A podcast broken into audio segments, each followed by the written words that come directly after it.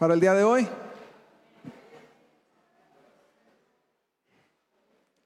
¿Seguros?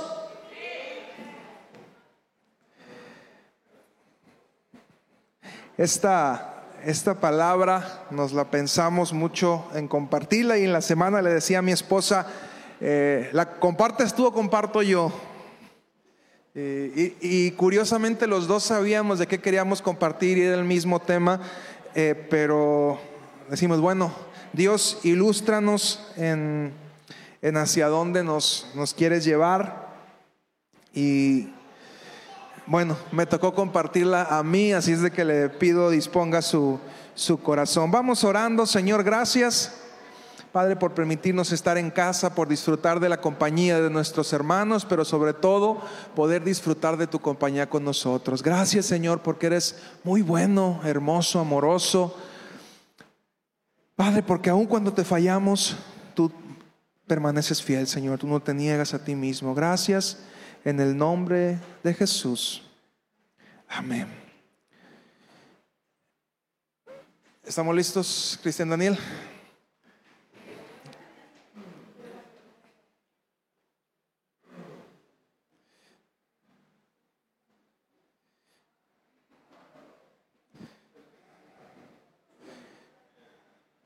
Bien, antes de pasar a la palabra, quiero dar la bienvenida a Víctor, Federico, Mónica y Kenan, Kenan, no sé cómo se, pronuncie, ¿sí? Ellos nos visitan por primera vez. Ahí están, por ahí, levanten su mano, ya pasaron algunos de los chicos arriba. También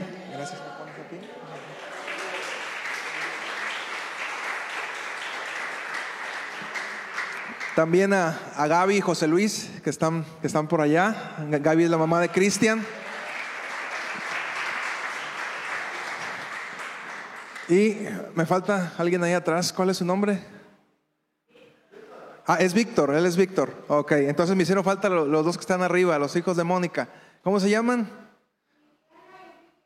Emiliana y Enrique. Muy bien, también están ahí arriba. Denles un fuerte aplauso a todos y una, una bienvenida.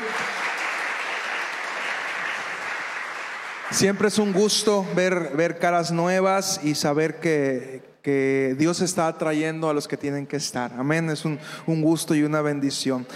Bien, eh, la palabra de Dios nos cuenta en el libro de Primera de Samuel eh, cómo hubo una transición de forma de gobierno del pueblo de Israel. Anteriormente, durante la etapa desde Josué en adelante, cuando llegan a la tierra prometida, hay un modo de gobierno de jueces. Los jueces guiados por Dios eh, guiaban al pueblo. Y sucedía esto, curiosamente, el pueblo se desenfocaba y Dios levantaba un juez que, que, ponía el orden, otra vez el pueblo se desenfocaba, Dios levantaba otro juez y ponía el hombre y, ponía el orden, perdón. Y hay algo curioso que dice, y en, como en Israel no había rey, cada quien hacía lo que quería. Dice el libro de jueces y se repite muchas veces y en ese proceso se levantó Sansón, se levantó Jefté, se levantó este Gedeón y el último juez que hubo fue Samuel. Y cuando Samuel es anciano y va a terminar su tiempo, eh, la gente se da cuenta que los hijos de Samuel no tenían el mismo espíritu de Samuel. Y le dicen a Samuel, ¿sabes qué? Necesitamos un rey, queremos un rey como las otras naciones. Y Samuel consulta a Dios molesto y Dios le dice, no te preocupes, no te están rechazando a ti, a quien me están rechazando es a mí, porque Dios era el rey sobre el pueblo de Israel. Y a partir de ese momento se levanta un... El rey Saúl dice que de hombros arriba era el más grande de su nación. Entonces imagínate, eh, todas las personas, las personas más altas del pueblo de Israel le llegaban a los hombros. Entonces Saúl tranquilamente debió de haber medido más de dos metros. Era un hombre, un hombre alto, guapo, fuerte, el rey que todas las damiselas del, rey, del, del reino habían deseado, ¿verdad?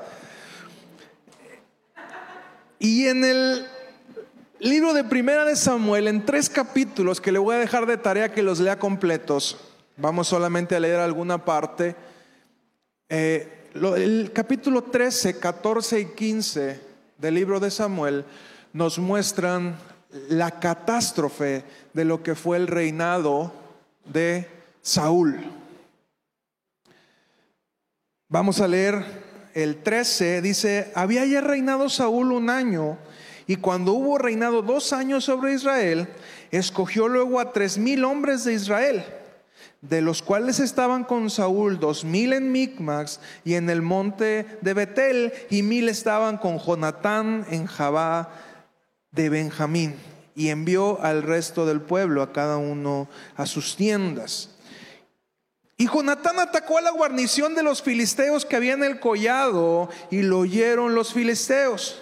E hizo Saúl tocar trompeta por todo el país diciendo, oigan los hebreos. Y todo Israel oyó que se decía, Saúl ha atacado a la guarnición de los filisteos. Y también qué rey de Israel se había hecho abominable a los filisteos. También que Israel, perdón, se había hecho abominable a los filisteos. Y se juntó el pueblo en pos de Saúl en Gilgal. Entonces los filisteos se juntaron para pelear contra Israel, treinta mil carros, seis mil hombres de a caballo y pueblo numeroso como la arena del mar. Y subieron y acaparon en Micmas al oriente de Betabén. Cuando los hombres de Israel vieron que estaban en estrecho, porque el pueblo estaba en aprieto, se escondieron en cuevas, en fosos, en peñascos, en rocas, en cisternas y en lo que encontraron. Y algunos de los hebreos pasaron el Jordán a la tierra de Gad y de Galat, pero Saúl permanecía aún en Gilgal y todo el pueblo iba tras él temblando. Y él esperó siete días conforme al plazo que Samuel le había dicho, pero Samuel no venía a Gilgal y el pueblo se le desertaba. Entonces dijo Saúl, traedme el holocausto y ofrendas de paz, y Saúl ofreció el holocausto. Y cuando él acababa de ofrecer el holocausto, he aquí Samuel que venía y, y, Saúl salió a recibirle para saludarle. Entonces Samuel le dijo, ¿qué has hecho? Y Saúl respondió, porque vi que el pueblo se me desertaba y que tú no venías dentro del plazo señalado y que los filisteos estaban reunidos en Migmas, me dije, ahora descenderán los filisteos contra mí a Gilgal y yo no he implorado el favor de Jehová. Me esforcé pues y ofrecí holocausto. Entonces Samuel dijo, locamente has hecho. No guardaste el mandamiento de Jehová tu Dios que él te había ordenado. Pues ahora Jehová hubiera confirmado tu reino sobre Israel para siempre. Mas tu reino no será duradero. Jehová se ha buscado un varón conforme a su corazón, al cual Jehová ha designado para que sea príncipe sobre su pueblo, por cuanto tú no has guardado lo que Jehová mandó. Saúl quiso ofrecer el holocausto para que la gente no se fuera. Saúl hizo algo malo. Ofrecer un holocausto a Dios es algo malo. El asunto era que a Saúl no le correspondía hacerlo. Se apresuró con tal de que el pueblo no se le fuera y no supo esperar el tiempo para ello. El capítulo 14 nos habla de otra escena del rey Saúl. El rey Saúl eh, da una, una orden, que nadie coma hasta que podamos terminar con nuestros enemigos. Jonatán y su escudero se levantan, Dios les da la victoria, comienzan a acabar y acabar con sus enemigos. Y dice que los empezaron a perseguir pero las fuerzas les desfallecían al ejército. Entonces Jonatán con la punta de su lanza tomó miel de un panal y comió. Y dice que se le aclararon los ojos en ese momento. porque no había comido durante todo el día y siguió en la batalla y hubo gran victoria para el pueblo de Israel. ¿Y cuál creen que fue la actitud de Saúl? Yo di una orden y aquí se va a cumplir. Y aquel que haya comido va a morir. Curiosamente, el pueblo, por el hambre que tenían, comenzaron a comerse sus vacas y su ganado crudo, con todo y sangre. Y para el pueblo de Israel era una abominación hacerlo así. Pero era tanta el hambre que tenía el pueblo que ni siquiera quiso esperar a que la carne se asara. Así fue término, no fue ni término medio, fue eh, completito. Y eh, Saúl quería matar a su hijo Jonatán. Y fue el pueblo de Israel, el mismo ejército, el que se puso delante del rey y le dijo, no puede ser posible que hagas eso, porque Dios ha dado gran victoria a través de Jonatán. El capítulo 15 nos muestra a Dios dándole una orden a, a Saúl y le dice, vas a exterminar a los amalecitas. Vas a acabar con todo, gente, ganado, lo que sea, vas a terminar con todo. Entonces, Saúl guardó, dice que lo guardó al rey y guardó lo mejor de lo mejor de Amalek. Y de repente aparece Samuel y le dice, ¿qué es lo que has hecho? Y le dice, queriendo quedar bien con Samuel, guardé lo mejor para ofrecérselo a Jehová. Y Samuel le dice, Saúl, ¿no sabías que Dios se agrada más de la obediencia que de los sacrificios. Y en ese momento se decretó la caída. Si bien reinó todavía algún tiempo, en ese momento el rey Saúl perdió definitivamente su reino delante de Dios. Analicemos estos tres casos.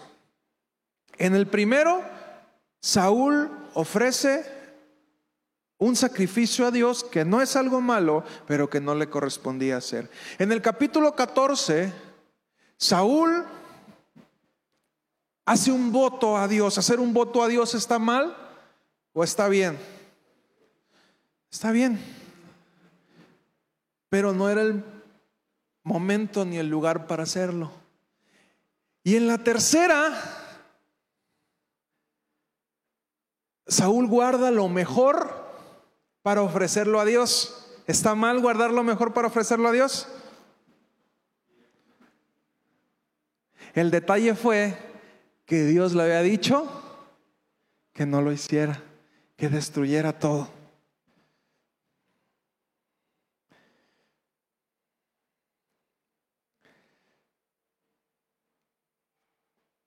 Y aún así, a pesar de que Saúl no estaba haciendo cosas que aparentemente fueran malas, Dios no estaba conforme con Saúl.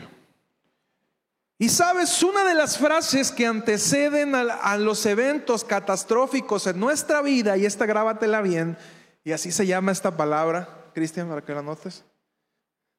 No estoy haciendo nada malo. Repito, no estoy haciendo nada malo. Esta frase es la que termina sepultando muchas de las cosas o comienza el camino hacia donde vamos a empezar a perdernos.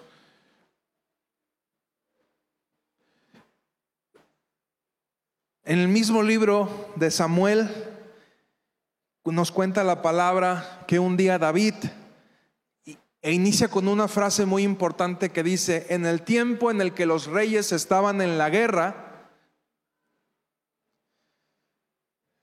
El rey David no estaba en la guerra, David era rey. ¿En dónde estaba el rey David?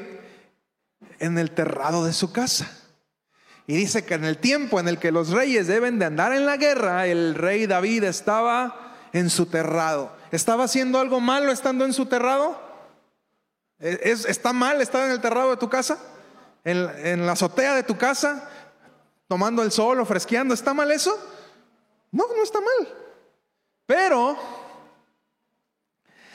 dice que no era el tiempo adecuado, no estaba en el lugar adecuado y curiosamente el castillo, que era el lugar más alto, comienza a ver y por ahí ve una muchachona bañándose en el terrado de su casa también.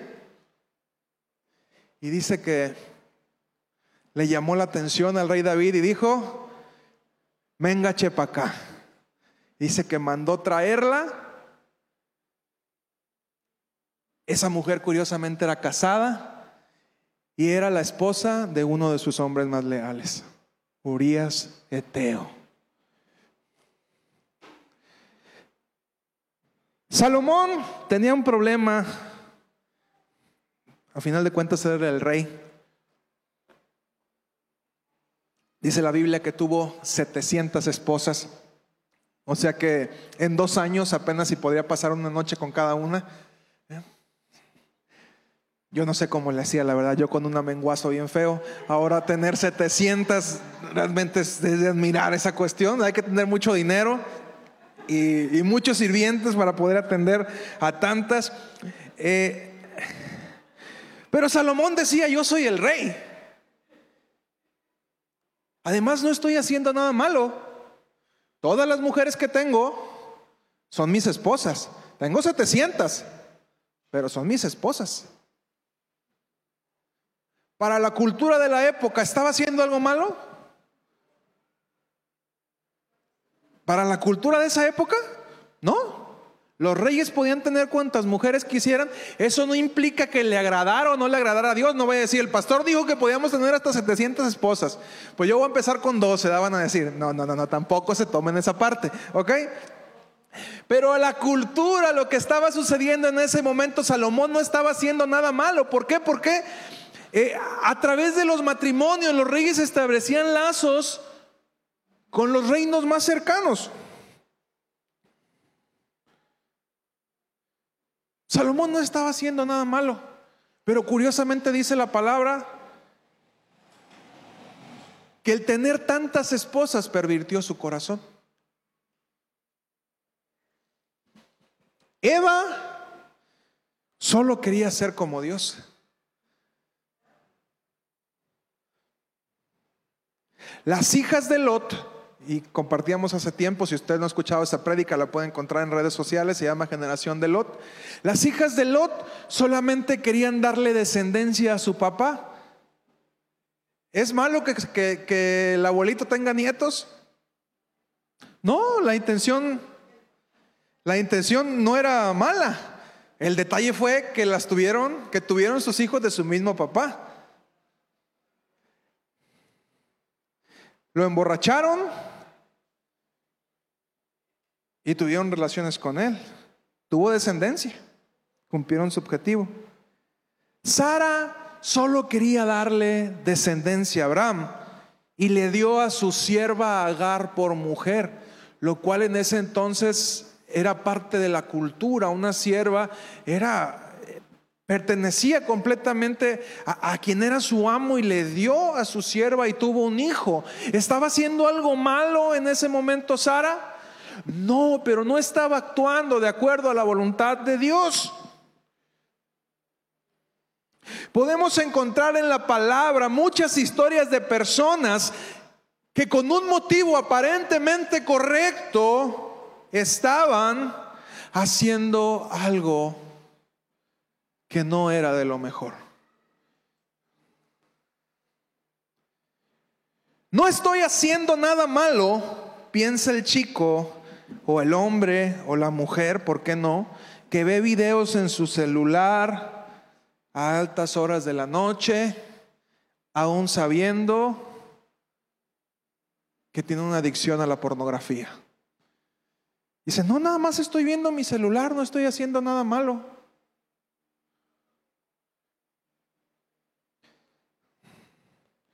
Solo es un mensaje. Piensa el hombre o la mujer que tiene una debilidad por el sexo opuesto y se acerca a una persona sabiendo que tiene tendencia a ser infiel. ay, nomás es un mensaje de amigos.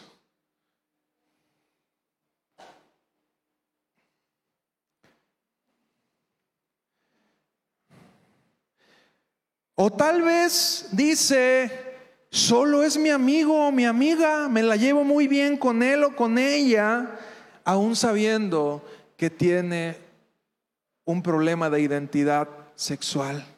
No es que yo voy con ella, pero nomás es mi amiga y nomás es mi amigo. Y saben que los dos patean del, cojean de la misma patita, pero dicen, no, nada más es mi amigo. Solo es una cerveza. Piensa el que sabe que tiene un problema con el alcohol y que cree que va a poder dominar sus instintos. Solo es una convivencia sana, dice aquel que sabe que las amistades que frecuenta lo inducen a un ambiente que sabe que no es correcto. Solo es un beso es una buena persona, es más, es cristiano, cristiana. Piensa aquella persona que sabe que no tiene ningún compromiso con esa persona y que lo único que va a llegar es a pasar el rato. Solo es una deuda más.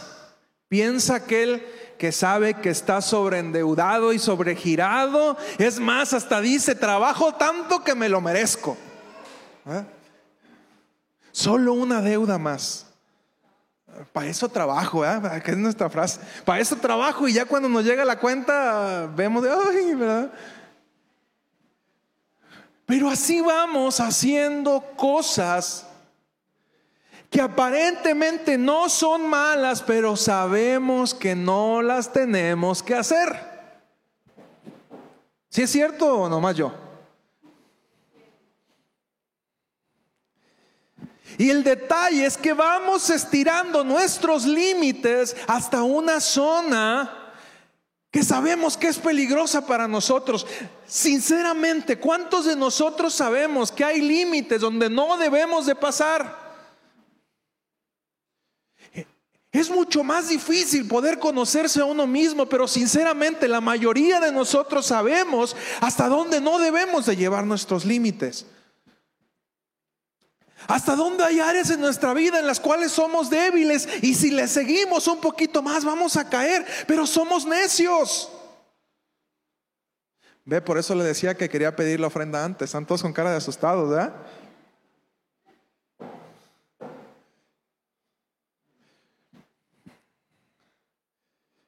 Me sorprende cómo Saúl, las intenciones de Saúl fue hacer algo aparentemente bueno hacer un voto a Dios, ofrecer un sacrificio a Dios, guardar lo mejor para Dios. Pero estaba en una franja peligrosa viviendo en sus temores, viviendo en sus complejos, en su complejo de inferioridad. Qué curioso que el hombre más grande de su pueblo se sintiera el más vil.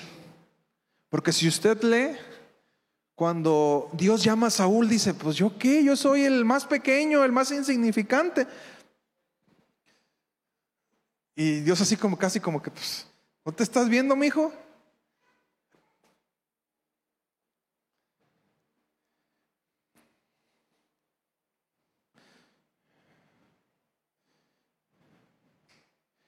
Recuerdo una frase de mi papá mi papá fue, siempre fue una persona demasiado radical. No tenía medias tintas en su forma de, de ser. Y siempre cuando algo no le parecía que estábamos haciendo, él nos decía, a ver, o somos cristianos o no somos cristianos. Y ya nosotros sabíamos de qué se trataba ese asunto, ¿verdad? Decía, a ver, a ver, o somos o no somos. Ya, ya, a veces ni hacía falta que nos dijera la frase completa, ¿verdad? O somos o no somos.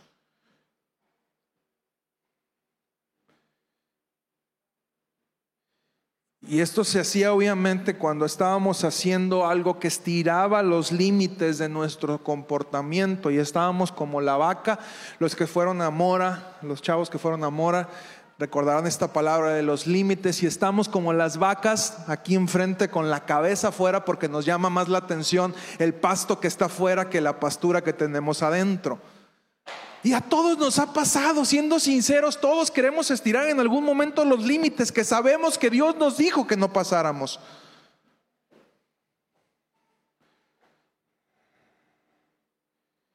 Y a estas alturas, sinceramente, me pregunto si es que ya estoy anticuado, si es que soy muy religioso, o es que como cuerpo de Cristo estamos extendiendo los límites a tal punto que estamos cayendo en desobediencia.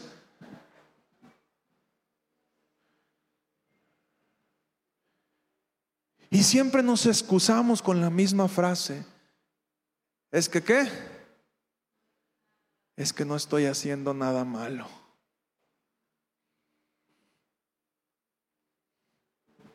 Nomás me estoy poniendo al borde del precipicio, ¿eh? Así. Pero estoy de este lado todavía, ¿eh?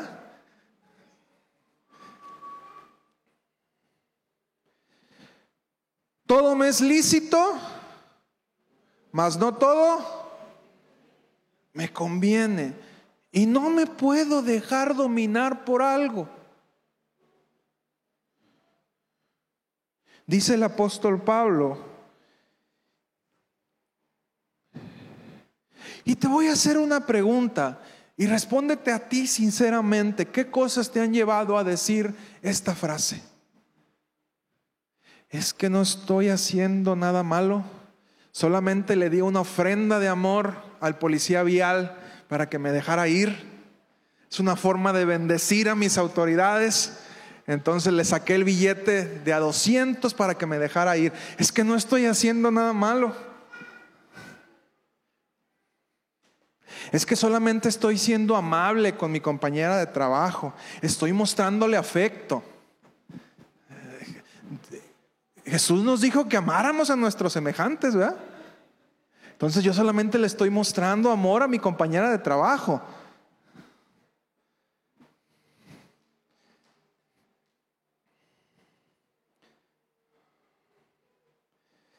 Esas cosas aparentemente buenas o aparentemente no malas que nos acercan al lugar donde sabemos que no debemos estar. Dicen que cuando sabes en donde no debes de estar, aunque no sepas dónde debes de estar, ya tienes el 50% ganado.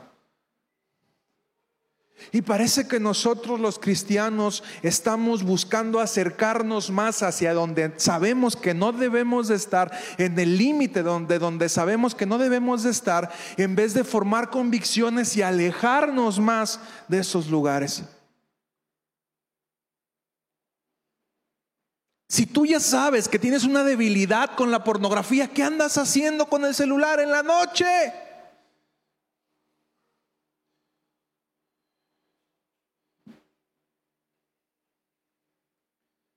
Yo periódicamente por alguna razón pongo el Facebook solo para darme cuenta que no tengo la posibilidad de dominar esa parte de mi vida. Lo dejo dos, tres días y le vuelvo a eliminar porque me doy cuenta que sigo de vicioso y que estoy horas viendo videos. No hago nada malo.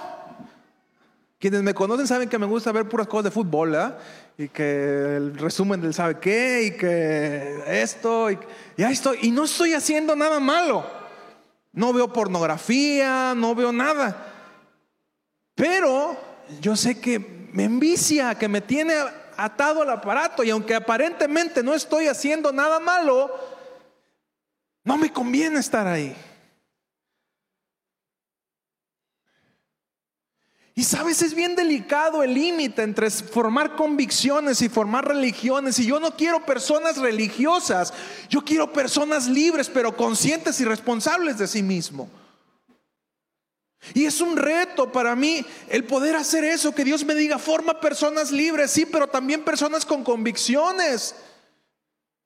Y yo anhelo que usted pueda tener esa convicción sobre todo de los lugares donde no debe de estar porque no le conviene. Porque Dios le dijo que no estuviera y usted sabe. Pero tampoco voy a ir como los chiquillos a agarrarlo de las orejas y sacarlo y decir, tú sabes que no debes estar ahí.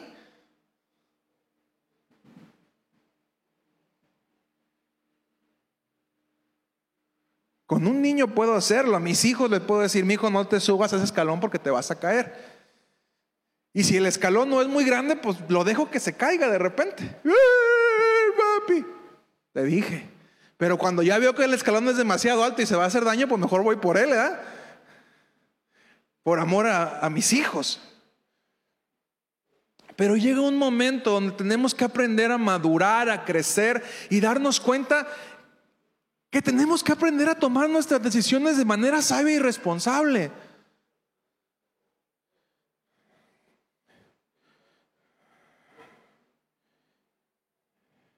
¿Qué tan radicales deberíamos ser realmente sin caer a la religiosidad para mantenernos en la senda donde debemos de andar?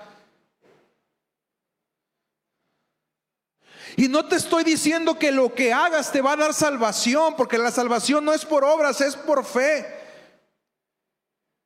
Pero tendríamos que saber nosotros dónde no debemos de estar. ¿Usted sabe dónde no debe de estar? ¿Tiene claro esa parte? ¿Tiene claras cuáles son sus debilidades? Si yo le preguntara ahorita cuáles son sus debilidades, ¿me las diría? Dicen que con los hombres es muy fácil. Dice, a un hombre tiene tres, tres áreas donde, donde va a ser débil normalmente, una mayor que otra. Y dice, faldas, fama y fortuna. Y por eso, algunas de esas tres áreas comprometemos lo más importante que tenemos. Las faldas, las mujeres. La fama, Descuidar todo lo demás por hacer un nombre y la fortuna, descuidar todo lo demás por tener dinero. Hombres, ¿cuál de las tres? Yo no, hermano. Amén, aleluya, gloria a Dios. Soy fuerte en el Señor. No sea mentiroso. Gael, faldas, fama, fortuna. Las tres va a decir, amén. Yo soy bien macho, dice Gael, yo las tres. Eh. Y, Maite le agarra la mano, donde cuidadito, donde digas faldas, te la aprietas y te, te, encajo las uñas, ¿verdad? Pero sabe, querida hermana, yo prefiero que usted sepa que el problema de su esposo son las faldas cuando son las faldas, porque usted lo va a cuidar. Yo prefiero un marido sincero que le diga, esposa, aguas, porque son mis tentaciones, jálame la rienda, o ayúdame, cuídame, atiéndeme, porque si no me das de comer en la casa, se me va a antojar el menú de la calle. ¿Cuántos matrimonios sinceran, son tan sinceros que pueden hablar con esa claridad en decirle a su, a su, a su pareja, ¿sabes qué? Yo le batallo en esta área. Yo te puedo decir que hay momentos donde yo le digo a mi esposa, por favor, cuando ya me esté excediendo en el trabajo, dime. Porque yo puedo trabajar, trabajar, trabajar, trabajar. Usted no lo sabe a lo mejor, pero yo tengo cuatro trabajos si lo quiere ver así. Trabajo como empleado, como dueño de negocio, como promotor y como pastor. Y le decía a mi esposa, me dan ganas de poner una escuela de música, estás loco, me dice. Ya, o sea, ya con lo que tienes ya no puedes si quieres tener más. Y sabes, para mí eso es una debilidad también. Y tengo que decir, cuando ya me esté pasando, dime, ¿sabes que Ya se acabó, vámonos al, al parque, hay que cerrar un día, hay que descansar. También yo tengo la libertad de decirle a mi esposa, mi hija, por favor, nos vemos en la noche. Con toda la paz del mundo y sin sentirnos mal, ¿por qué? Porque a final de cuentas nos cuidamos. Y ella también me dice a mí, ¿sabes qué? Atiéndeme. Ya van tantos días, te vas a jugar, te vas a trabajar y no me pelas.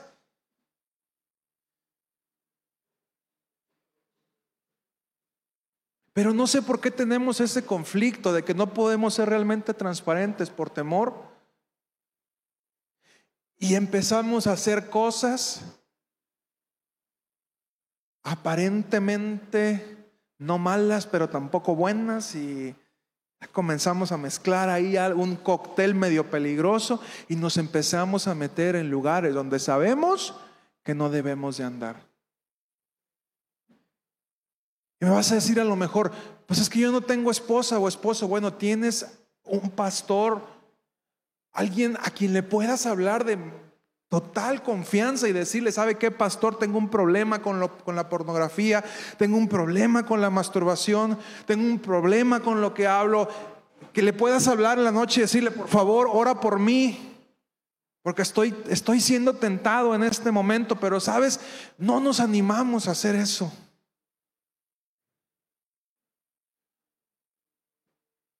Por eso la palabra dice, confiésense los pecados los unos a los otros. Para hacer chismes, no. Para que nos cuidemos.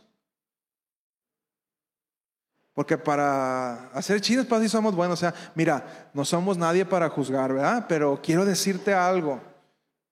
¿Has visto al hermano Beto? Ay, ¿quién lo viera tan seriecito, verdad? Pero vieras qué peleonero es.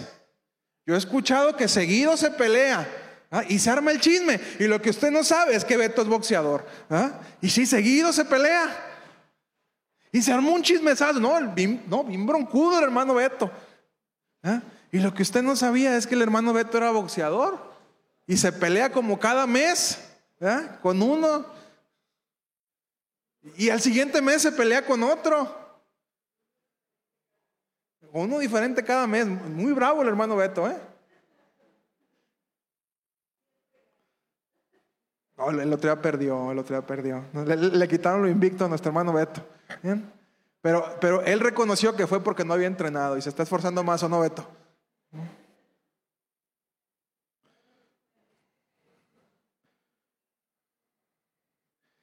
Y sabes, cuando empezamos a identificar las áreas en las que somos débiles, en ese momento comenzamos a madurar. Lo que te hace madurar no es otra cosa que la responsabilidad. Yo conozco niños de 6, 7, 8 años que han madurado porque han tenido responsabilidades. Y a veces como padres les quitamos esa responsabilidad a nuestros hijos por querer cuidarlos, por querer guardarlos, pero les quitamos la posibilidad de madurar.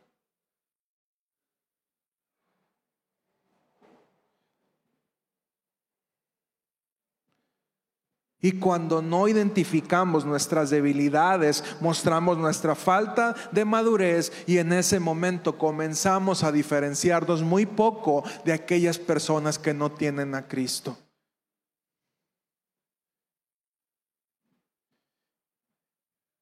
Jesús podía andar con borrachos sin ser borracho. Podía andar con prostitutas sin ser prostituto. Pero sinceramente, ¿cuántos de nosotros podemos andar así sin caer en ello?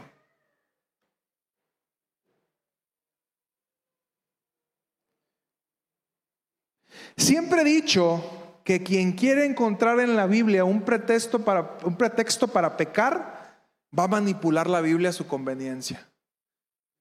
Dice la palabra de Dios Jesús mismo nos lo dice, el que busca, encuentra. Y el que llama, la puerta se le abre. Entonces, eh, yo conozco mucha gente que usa la palabra y manipula la palabra para, para pecar a gusto. No, es que la Biblia dice esto. Sí, pero lo sacaste de contexto. No, pero la Biblia lo dice. Y ya no lo sacas de eso. Porque quien quiere encontrar el pretexto para pecar, lo encuentra. El adúltero dirá que muchos hombres en la antigüedad tuvieron varias mujeres. Sí, sí, el hombre, el padre de la fe, Abraham, tenía al mismo tiempo a Lagar y a Sara y en la misma casa era bien macho. ¿eh? Y la pregunta es, ¿y tú crees que Dios se agradaba de eso?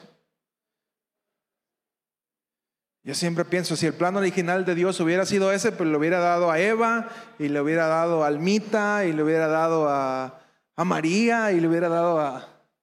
¿eh? Si Dios sabía que no podíamos con más de una, hermano. Dios sabía que no podíamos con más de una. Ahí estamos de aferrados a veces, ¿verdad? El borracho dirá que Jesús transformó el agua en vino. Y dirá que también era conocido por ser amigo de los borrachos. Y como Jesús era amigo de los borrachos, yo también soy amigo de los borrachos, dice. Sin darse cuenta que el borracho es él también, ¿verdad? Que no es amigo, que también es borracho. El homosexual dirá, y esta es una frase muy usada, es que es amor. Es la manifestación del amor. No te confundas. Hay distintos tipos de amor. Y tú estás confundiendo el tipo de amor. Y esta es la forma, y, quien eh, practica la homosexualidad se justifica en esta parte. Si es que es amor. Está haciendo algo no es, que aparentemente no es malo. Y encuentra la excusa. Si somos sinceros con nosotros, ¿cuál es el pretexto que hemos estado poniendo para hacer algo que sabemos que no es correcto delante de Dios?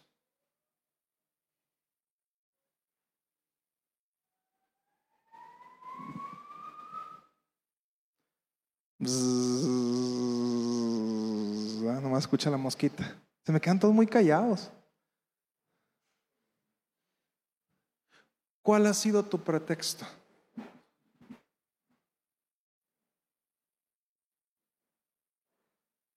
Piensa en el último pretexto que tuviste. Y todo esto te lo dejo a plano de tu persona, porque mi trabajo no es señalarte, mi trabajo es a que tú lleves a tu propia conciencia y reflexiones en las cosas que sabes que Dios ha estado tratando contigo.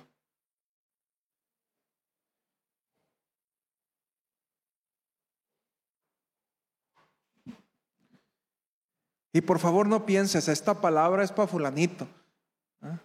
porque tampoco esa es la, la intención.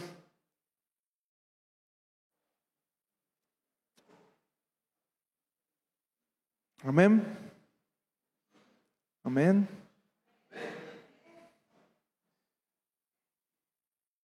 Atesora esta palabra para ti, te diría, y con eso termino, ¿cuál es la diferencia? Entre tú y alguien que no tiene a Cristo.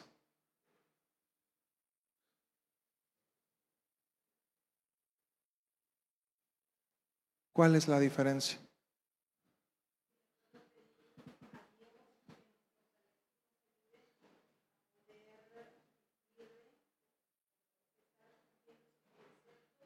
Pero eh, en una cuestión práctica, ¿cuál es la diferencia de tu noviazgo con el noviazgo de alguien que no tiene a Cristo. ¿Cuál es la diferencia de tu matrimonio con el matrimonio de alguien que no tiene a Cristo? ¿Cuál es la diferencia de tus hábitos con los hábitos de alguien que no tiene a Cristo?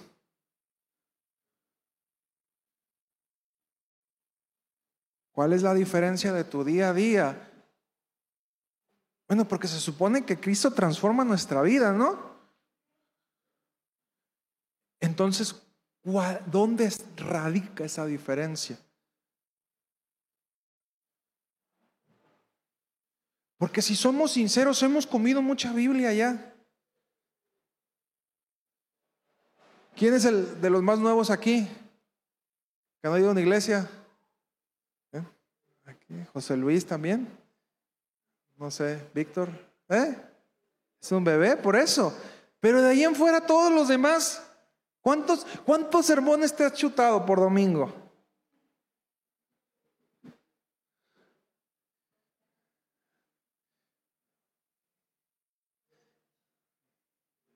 Yo desde que me dormí en las bancas, porque me ganaba el sueño, imagínense.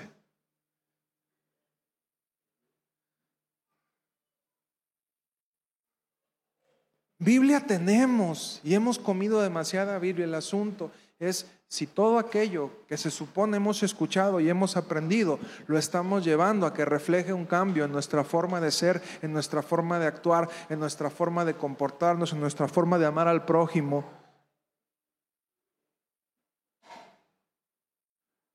O si realmente estamos más preocupados por saber hasta dónde puedo estar sin caerme. Estamos más preocupados por buscar el límite de donde sabemos que Dios nos dijo que no deberíamos de estar en vez de estar enfocándonos en lo que sabemos que Dios nos llamó a hacer. Ahí radica la diferencia, hermano. El pueblo de Dios ahorita está más enfocado en esto, en saber hasta dónde puedo hacer sin pecar, en vez de decir, Señor, voy a hacer lo que tú me llamaste a hacer. Ahí radica el problema y ahí radica la situación que como cuerpo de Cristo deberemos de cambiar. Pero ¿cómo nos cuesta dejar esta parte?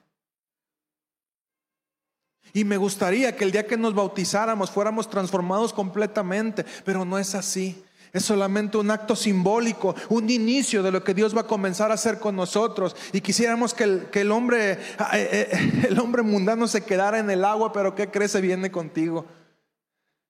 Y todos los días tienes que estarlo matando y matando y matando para que se quede allá. Qué fácil sería que se quedara ahí abajo, ¿verdad? Y que saliéramos hombres nuevos, mujeres nuevas, sin problemas, sin dificultades, sin pecado. Qué bonito es que fuera así. Pero no es así. El proceso implica un crecimiento y una madurez continua.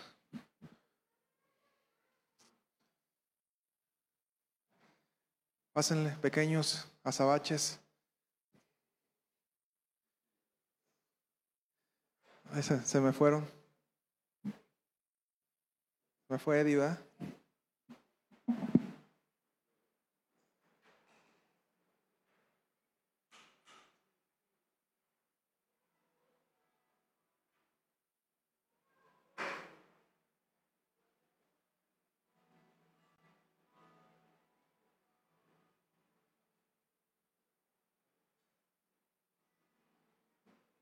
Ponte de pie, por favor.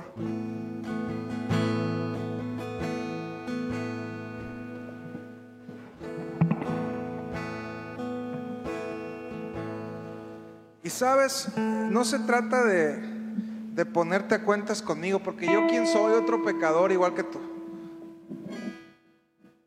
Otro pecador con distinta responsabilidad, nada más.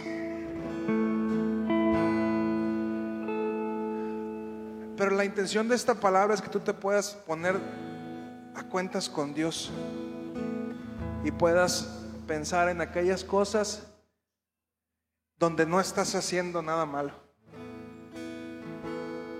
Porque cuando ya tienes que llegar al punto de usar esa frase, es que ya estás al borde del precipicio o ya te fuiste, ya vas en el camino así.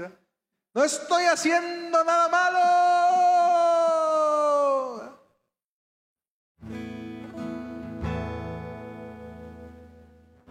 Dice que mientras adoramos al Señor, quiero que cierres tus ojos